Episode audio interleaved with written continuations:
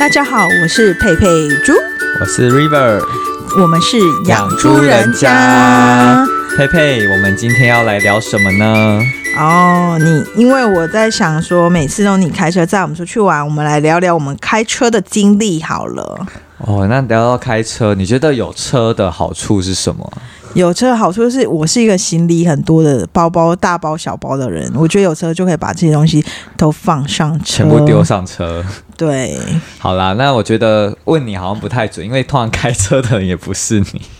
对，对就是开车是我啊。我觉得有车的好处是，到底啊、呃你现在要去哪里都很方便。然后你今天有车，就像佩佩所讲的，我们可以把所有的行李都丢上车，然后有一个目的地，我们就可以开着车很舒适的前往，不用再风吹雨淋。真的也不用叫计程车，也不用搭捷运，搭捷运那个站站停。对，就是两点一线直接到，很对对棒对对对对，那可是我觉得开车从我开始去驾训班，然后到我真的很熟悉开车这个路程当中，这个旅途当中有很多故事，我们可以来分享一下。那我就先问佩佩好了，佩佩也是有驾照的人吗？我是有驾照的人，那你为什么都不开车呢？这是有个故事。那之后等一下会再跟大家分享。那你为什么当时要去考考驾照啊？因为我妹要考驾照，我就想说，那我们俩就一起去团报啊。而且团报比较便宜吗？我跟你讲，我那时候多便宜，你猜我们那时候考驾照花了多少钱？一个人多少钱？你猜？五千，我是六千呐，我跟我妹，我跟我妹都六千，她还是我学自排，她学手排，然后都六千块。哇，那我那时候已经很贵了。我学的时候已经一个人好像一万出头了。那我的学费可能都可以支撑你们两个人的。对，所以越早学越好。你现在没有，现在就是很贵哦。好啦，那你想一下，你在家训班有没有发生什么有趣的故事？嗯、我在驾训班的时候，因为我们那时候就是离学校附近有一家驾训班，在中港路上吧。然后我们早我们早上六点就到，好像六点半就到驾训不会约太班。早啊？我们六点就要起床，你知道那多痛苦吗？真的很痛苦，而且好像是冬天。为什么要约这个时间？然后我们在冬天的时候，早上那时候六点半天都还没亮，我们就去了，对啊，为什么要约这个时间？因为想说比较凉啊。然后 如果中午太热，中午太热还是什么的，所以我们就想说，那我们就早班。你不是说冬天吗？然后我们就想说早班一起去，然后我们就早上起起床的时候超痛苦，两姐妹都痛苦到爆，然后还骑摩托车，然后骑到中港路上，我们从南屯骑到中港路上去学那个开车，然后我们一人一台车，我们教练也不一样，因为他是手排的，我是自排的，所以我的教练我很快就学会了，我觉得很像开碰碰车一样，在那个驾训班里面到处悠游这样子，而且我那时候。练习就是教练教会我练习，我其实蛮怕凶的老师，但我教练非常的好。然后等他也教我教的很清楚，因为我非常需要知道我的轮子是右还是左还是什么的，我没办法盲目的打打那个方向盘，然后他都会解释给我听。然后一一过了一阵子之后，我已经都学会了。然后教练每天去就说：“哎，你可以开始自己练习喽。”然后我就在那个 S 型啊，然后倒车入库啊，然后路边停车啊，然后那边练来练去，然后就觉得我好会开哦！哇，你真的很会用嘴巴开车哎、我真的用嘴巴开车啊，所以我就觉得说，后来我就那种 back driver，我都一直在那边说这怎样，这怎样，我都会讲。真的是，我觉得跟佩佩出去玩就最烦，就是他很喜欢用嘴巴开车，就是他嘴巴说了一嘴好车，可是实际上要他开，他说我不行，我不行，这个我没办法。因为我很久没开了，其实如果我在家去驾训班练一阵子，然后如果有地方让我就是两年一线这样子练的话，应该是可以啦。真的吗？对啊，那我是觉得我在驾训班的经验好像没有什么特别值得分享的，因为还蛮顺的。那只是我觉得考驾照现在好像变得比较难了，因为现在还要多考路考。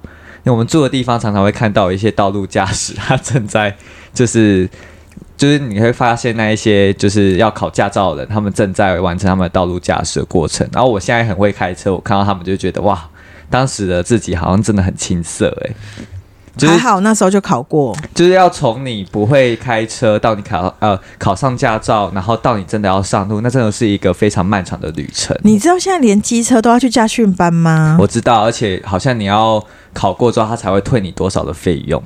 所以我们那时候根本就不用机车下去嘛，我们就是在家里附近练练车，就去考机讲，车你那个啦是。鸡腿换的啊，人家现在这个制度才比较完整，因为这样子大家才可以确保你真的很认真的在路上的安全，，对你才会会真的很认真去重视这个道路交通的安全。而且然后就是针，就是针对就是使用道路的人跟用路人的安全。然后我们现在的 Sugar Piggy 是我们的 我们交通部嘛，交通部 派我们。两个来宣导这件事。好，那我们就来讲一下，既然有上路，那可能就会发生一些有趣的事情。佩佩有没有想要先分享一些你在学会开车之后发生有趣的故事？其实我学会开车之后，我又没有开车了，所以就是都没有用。但是我妹是一考到驾照之后，她就开始从学校从家里到学校开车，所以她开车一路都有。就是有必要的开车，可是我就是我也不用去学校啊，所以我也没有开车。对啦然后我就嗯也就是荒废了。但后来我爸就我就想要开车，我就叫爸爸带我去练车。然后那时候台中的那个洲际棒球场都还没有盖好，所以他们外面那些停车场全部都是大空地可以练，我们就特地开到那边去练。然后练车练练，我又觉得我是藤原拓海了，不得了了。哇，这个真的是要一拳给你揍过去，可以那边乱。而且我爸的我爸很重视开车的规则，所以我爸都会觉得说开车你要通话认可是非常高难度的。然后开开平路之后，他就会带我们去开山路，因为像我们丰原有一些嗯南洋山什么的可以开，然后我爸就会带我们去到处去开山路，所以他就会帮我上山路的课程，要打什么几档几档，其实我现在也都忘了，但我记得我爸那时候带我等一下，去很多地方开。开自排的有什么几档几档？你在说说什么？自排的也有上山爬坡要一还是二、哦，那还好啦，那也不是真的打档，那只是我爸就换一下而已。是对对，但我爸就会很重视这一块，然后就带你真的我们去印。证了你刚才讲的用嘴巴开车、欸，你可 不可以给我乱讲？我以为你开手排车还跟我几档几档，那明明就是有爬坡档的一二档而已啊！然我真的后，觉得爸爸真的很喜欢用嘴巴开车但是我觉得有爸爸教这件事是哦，我非常我跟你刚好相反，因为我觉得我爸很啰嗦，所以你教你爸开车，不是因为我爸也是很会开车的人，所以他就是常常在刚我刚上路的时候，他就说你这不对，你这个要早点切，你这太晚切了，你这个已经切太近了，就你会发现他各种不满意。那你知道你也是刚上路的人，他在你旁边一直跟你指手画脚的时候，你会更紧张。所以我觉得。当一个好的副驾，不需要在旁边一直跟你嫌弃说你这里开的不好或那里开的不好，你就应该要帮他注意、路边的路况是什么。我觉得这反而可能会是比较重要的。其实我开车的经历真的是用十根手指数数得出来，除了爸爸带我去练车，剩下的我真的十根手指指头是数得出来。我的副驾坐的就是不是我妹就是我同学，然后还有一个同学他竟然从来没有坐过我开的车，可见就是我开车的次数有多少。我到现在都还记得每一趟到底发生什么事。天呐，那真的以后出门不能叫你开，你那个驾照真的是用钱换来的欸，哎，我可以再重新去上课啊，开上那个没关系，我觉得你可能也不。需要了。可是我以前我会停车哎、你知道我们那边停车很难停，我整个倒车入我觉得你不要再继续用嘴巴开车我，倒车真的强到我不爆相哎、信，你现在就没有停啊。停车位我很强。你现在就很像一些好汉在提当年勇，我觉得 我要先给你打一个叉叉。我先讲一下为什么后我不开车好了，就是我跟我妹要去台中市上班，然后我们就从丰原开，然后开着开着呢，因为那时候我是新手，然后我妹就说好切出来。然后我想说要上交流道要往右切了，但是我就是切了两百公尺，我都还不敢出来。然后到我后面真的是没车的时候呢，我妹说好，现在赶快出来。我就出来的时候撞到我前面的车子，然后我撞到他左右边的屁股，然后我就下车了。我我妹我想说怎么办？我们要上班，报警啊！就先打电话去说不行。然后我就想，我跟我妹说不要叫妈妈来，不要叫我妈妈来，因为我想说我妈来的话，可能因为我妈就是叫黑道是不是？不是啊，就是她就是地方熟悉人物啊，我就是不想要用这么解决，我想要自己来处理那。你有没有报警啊？有我们报警了，然后报警来之后，那先生就说：“我跟你们说，我这礼拜才被撞，他原来是我们撞他右边保险杆，他左边保险杆这礼拜还好好的停在停车场，他也被撞，他真的是不知道为什么如如此倒霉会被撞，他左右两边保险杆，所以同时一根保险杆两间保险公司处理，我们就请我们保险人员处理，然后跟警察来，然后警察一来就很凶，就说看了我驾照，说谢小是鸡腿姐，换的，是不是？谢小姐，你告诉我你怎么开的？我说啊，警察先生，我就是因为我要上高速公路，所以我就一直要往右切，然后我一直在左边，我就是切不过来，因为后面好多车，我觉得好恐怖。他说你要往右切，你知道这里是什么吗？这里是双白线。然后他就要开我单了，他就说你这样子，他他们来一定会先开一个阻碍交通的一张罚单，因为你们的路车子卡在路上，你就会先被开这一张。然后他又要开我双白线往右切，双白线本来就不能往右移动，可是那时候因为我就是整个切了两百公尺切不过去了，大家请原谅我，真的是，而且我那时候新手，我也不知道，就是我忘了双白线不能切，我已经到了双白线还想往右你这个切。驾照，我跟你讲，这做水是鸡腿换的。好，，然后结果人家考驾照明明就有要比，因为警察对我们真的太凶你了的，结果当场我妹心理素质落掉。我妹立刻叫妈妈来了，然后妈妈来了之后，反正警察是她认识的人，然后那警察就开始对我们比较好，然后后来就处理好之后。哇哇！你这反个正罚单该开合的合法吗？合法，反正该开的就开，但是他就没有对我那么凶了，因为他对我太凶，真的太恐怖了。然后结果我们后后续跟那个先生处理也的也都很好，因为他那天他那个保险杆在一个礼拜内被两两组人撞，一个撞右边一个撞左边，他就命中注定要换一个全新的保险杆、啊。，是已经这样了，而且他该过运的是他，不是我们。然后那先生也蛮 nice 啊，反正就是跟我们就是好好处理这样子。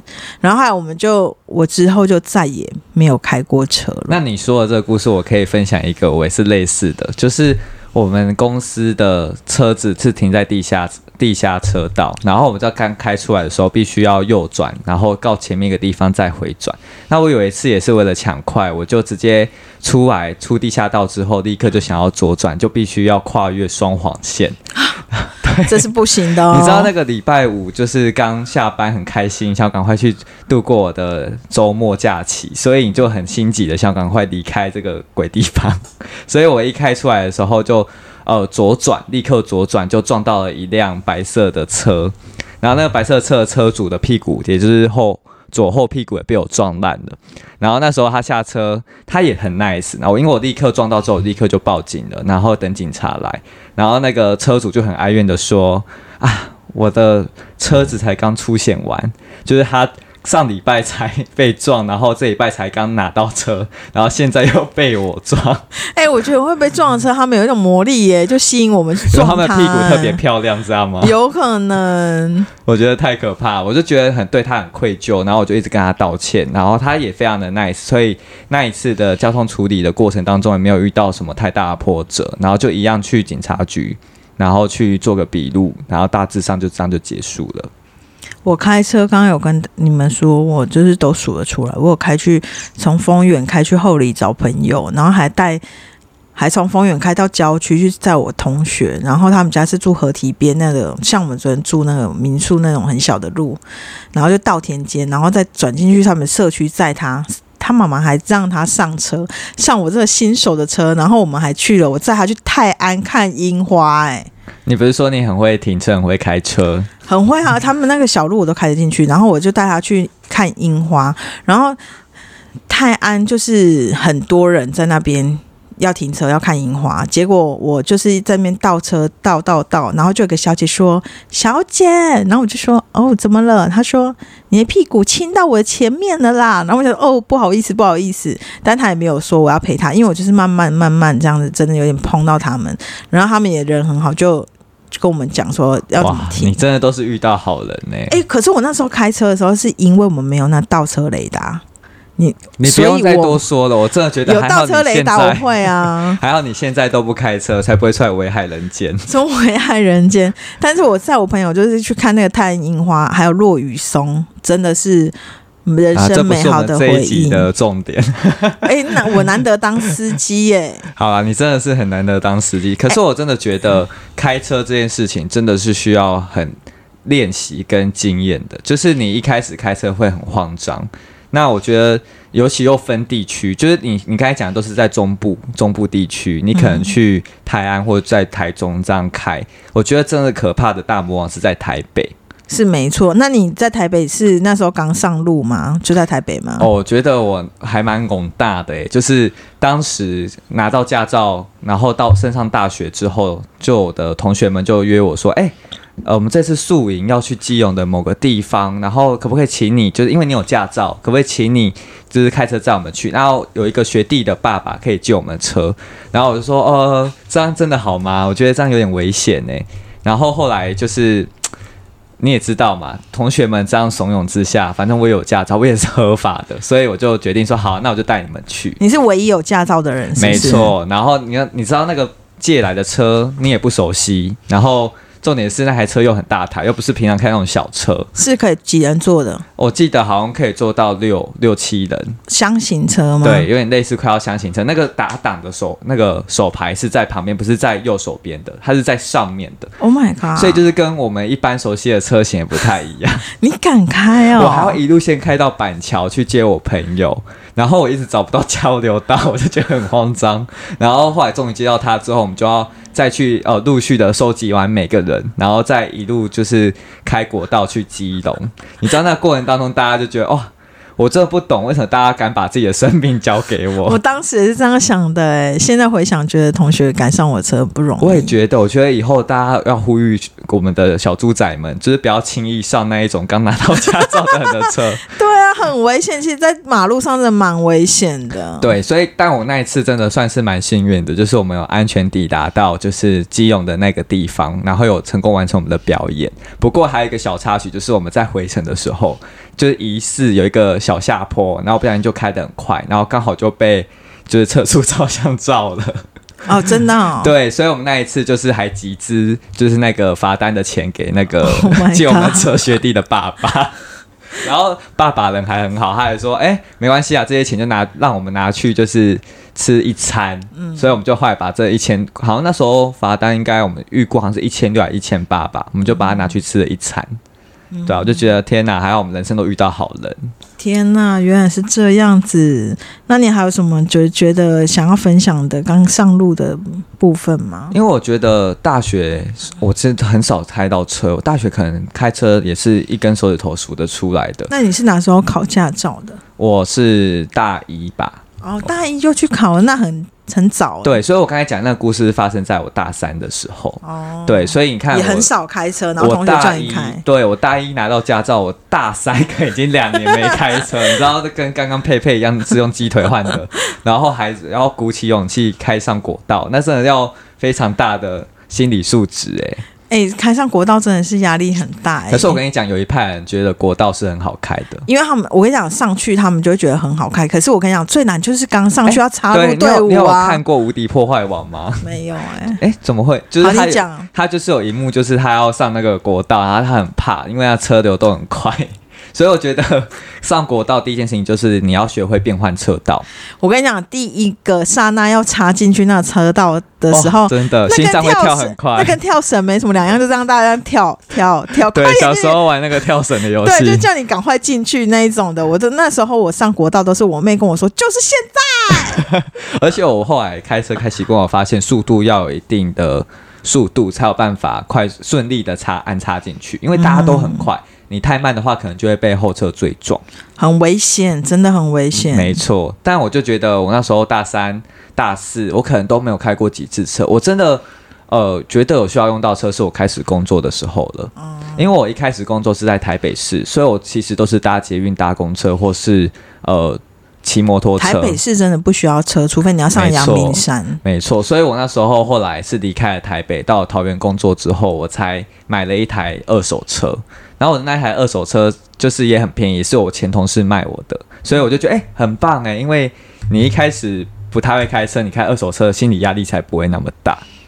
对啊，就是可以先 碰碰车，对啊，就是就是开车，就是先先不不用用那么好的车啦。真的真，的，所以我那一台车真的陪我历经了一些风霜。例如说，刚刚我们讲的那一个呃地下车道出去左转撞到你车，就是这一台车。然后还有就是我某一年的生日，然后我就刚刚到公司，然后那因为那个现在你知道，呃，我们都要很早起。特别早去，那时候疫情很严重的时候，都要帮人家量体温，所以那一天我就要很早起床去公司上班，然后我就呃大概精神很差吧，因为刚到就终于哦终于到公司了，然后要倒车要停车的时候，我就立刻撞到我们的那个公司的墙壁，然后所以那公司的墙壁就留下了一个印记，是我当时撞到的地方，然后我就觉得哦好。好了，算了，反正这台车也不是什么新车，所以那时候也没有很心疼，只是觉得心情很差，因为那天刚好也是我的生日。嗯，那另外还有就是我们出去玩的时候，也会一直有朋友怂恿说：“哎，你就租车啊，反正你有驾照，就请你帮忙开。”所以我觉得出去玩的时候也是有点被拱上去，然后你也不能拒绝。那我们有一些有趣的故事发生在出去玩的时候。那你有没有什么特别的经验？我跟你说，因为我开车就是在台中市的范围开嘛，然后台中市大家都知道有 BRT，然后那时候就超多新闻都会写说。各位观众您好，欢迎收看这一节的新闻快报。呃，台中市呢有一名女性开车又撞到 BRT 了，因为你在那个下交流道你要变换车道的时候，那 BRT 是会这样穿过来的，很危险，超多人去撞 BRT。我就觉得我有一天会上新闻，我一定会撞到 BRT，你知道吗？然后造成大家的困扰，用路人的困扰，然后我就觉得很恐怖。好加在你现在就是也都不需要用到车，因为毕竟你上班的路线好像。也是很习惯，就是搭大众交通运输工具。但是因为我蛮想要会开车，是因为我觉得每次朋友我们一起出去旅行都是朋友开，然后我就觉得开车蛮辛苦的，就蛮想要学习开车，可以分担这件事。可是我觉得那需要一段很算蛮长的阵痛期。我从我就是重新熟悉开车，我到新的工作去，然后买了一台二手车，然后再到我真的很习惯。呃，我要路边停车，然后我要做很多事情，都要开车去的时候，都要花很多时间去熟悉所有的路况。因为我觉得，就算你今天已经很会开车，可是如果路况不熟的话，你还是很容易会发生一些意外。例如说，是蛮危险。嗯，例如说，我们以前都会觉得，怎么可能会有人逆向？对，这怎么可能会有人逆向？可是你知道，三宝三宝，对，就会路路路上你遇到，就说这十三宝，然后你就殊不知有时候哦，你真的有一些大路口，对不对？我们在台北尤其会遇到一些大路口，那个大路口，你知道，如果你那个车道。的指示没有跟好，没有对准车道的话，你很容易就会开到逆向车道去，很危险，超级危险。然后我还常常看到，因为台北有很多桥墩，它是有机车跟汽车道分流的，我常常会看到有汽车开到机车道去。关渡大桥上面有，对，哎，关渡大桥没有机车道啦。其实它在右边，是那个台北桥。我记得台北桥就有人真的不小心开上那个桥，那个机车道，那个还要他还要倒车下。你知道那所有的机车都会在等他，等他。不是说等他，等他白眼这台，对，然后那台车就要承受着所有众人的恶意的，没没错，目光，然后慢慢的倒车下来，然后再换车道。可是我现在真的学会开车之后，就很能体会说他们所遇到那一种压力跟紧张感是怎么来的，真的蛮紧张的啊！而且比如说等大家在等你回转，对。还有就是，我觉得这都是需要靠经验才有办法累积。例如说，你要路边停车，你是不是要先跟前面那台车并排，然后再倒进去？嗯，然后这时候，因为你如果在路上要做这件事情的时候，你就要承受住所有经过你旁边车的这些压力。真的，对，因为如果你技术好的话，你就一次路边停车立刻都倒进去了。可是如果不行，你会录一次、两次、三次。四次，然后撸到你就会觉得有点不好意思，就是旁边的车就想说这台车到底在干嘛？哎，我有很多朋友很会开车，就是女性朋友，然后像我妹啊，我的好朋友，她们都是很会开车的女生。对，然后就蛮不容易，就是到停车可能别人停不好，他们还可以叫人家说你下车我来停。对，然后我就觉得哇，很厉害耶！所以你也想要成为这样子，是不是？对啊，可能可是可能要练很久，而且现在台北车太多了，我不敢开。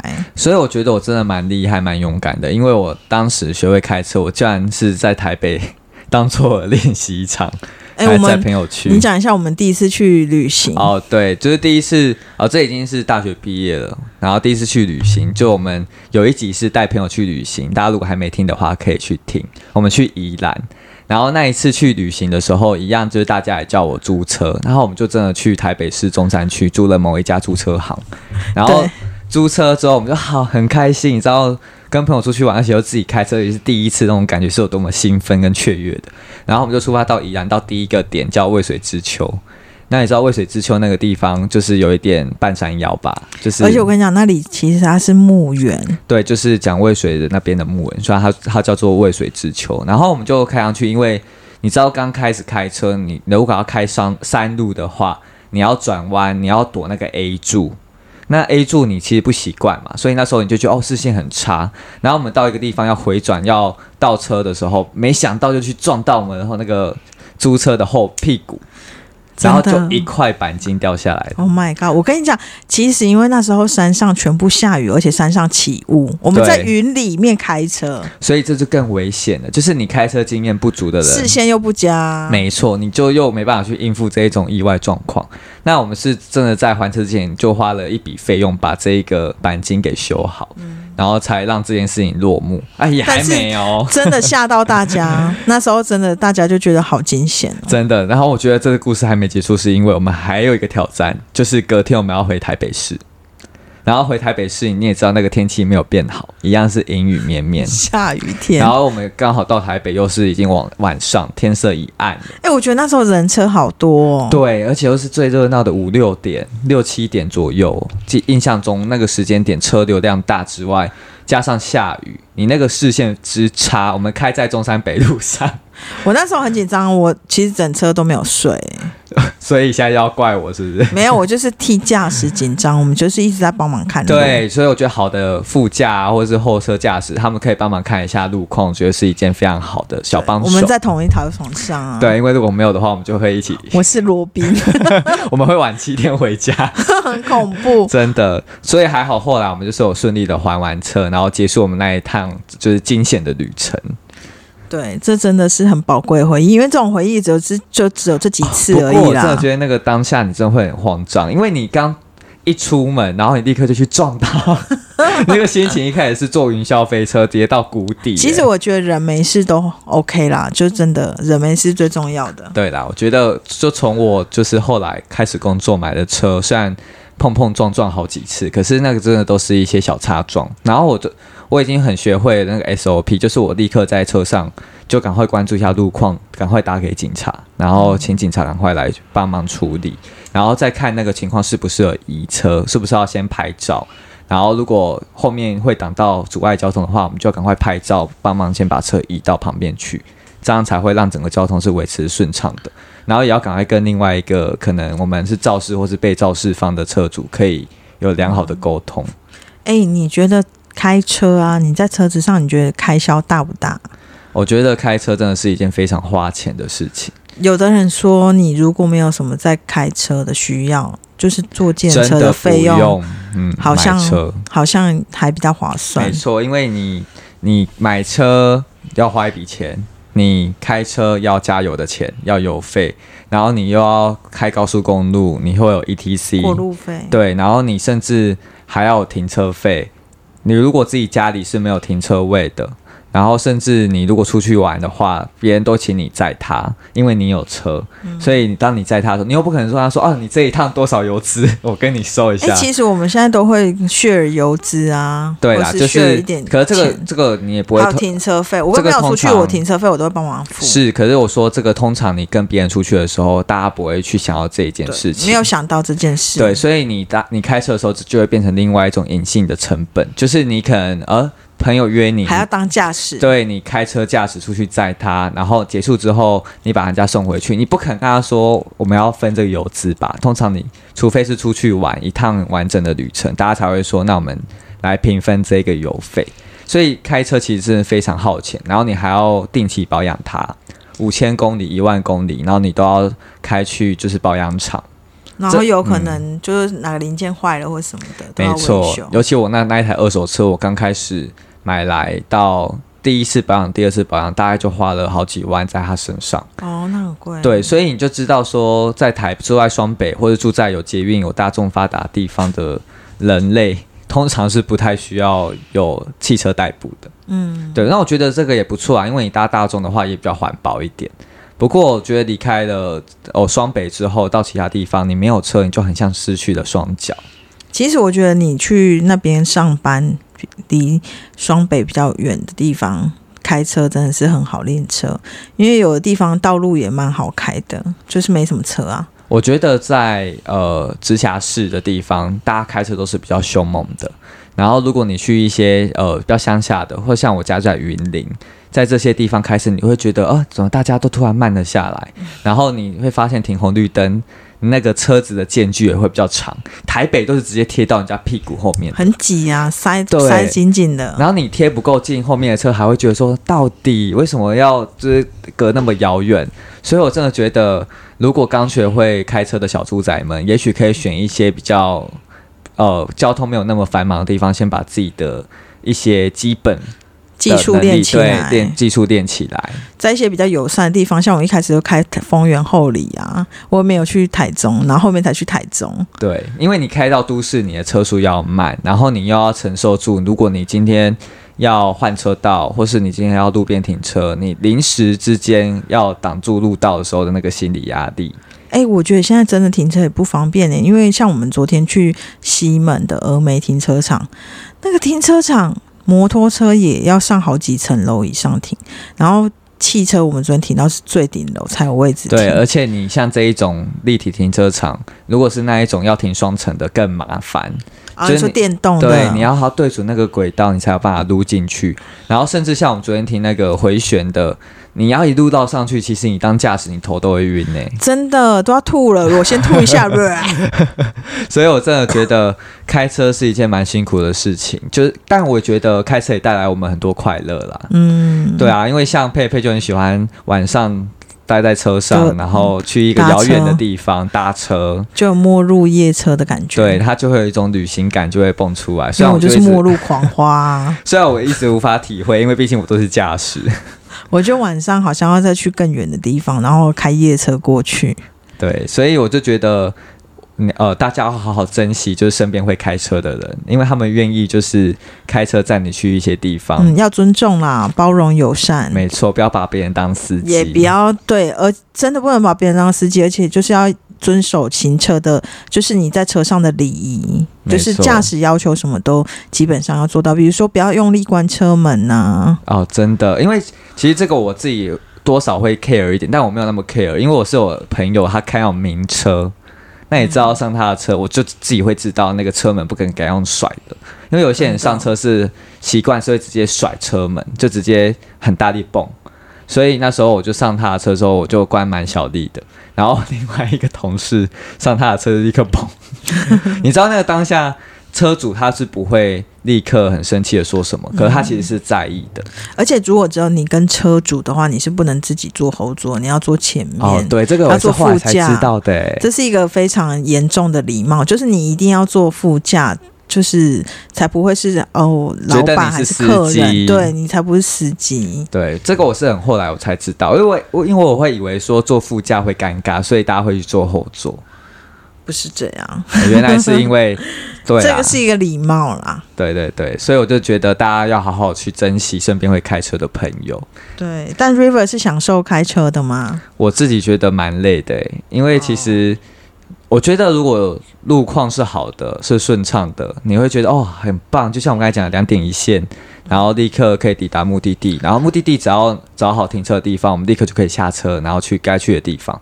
可是如果今天路况不好，遇到塞车，或是遇到前面有车祸嗯，等等的，或是你自己就是呃状况不好、精神不好，我觉得开车都是一件痛苦的事情。哎、我跟你讲，我舅舅啊，他在一个很好的公司上班，然后今年他退休了，然后他就觉得他在家没事做，很无聊，就他就去找了一个工作，就是富康巴士的驾驶。哇，然后他说他好喜欢开车，他觉得原来他的兴趣是开车，然后他每天会开着富康巴士去帮助一些需要帮助的人，他就觉得很有意义，然后又是他喜欢的开车的事情。他说他这是他哦以前上班的时候没有发现的事，然后他很喜欢开车。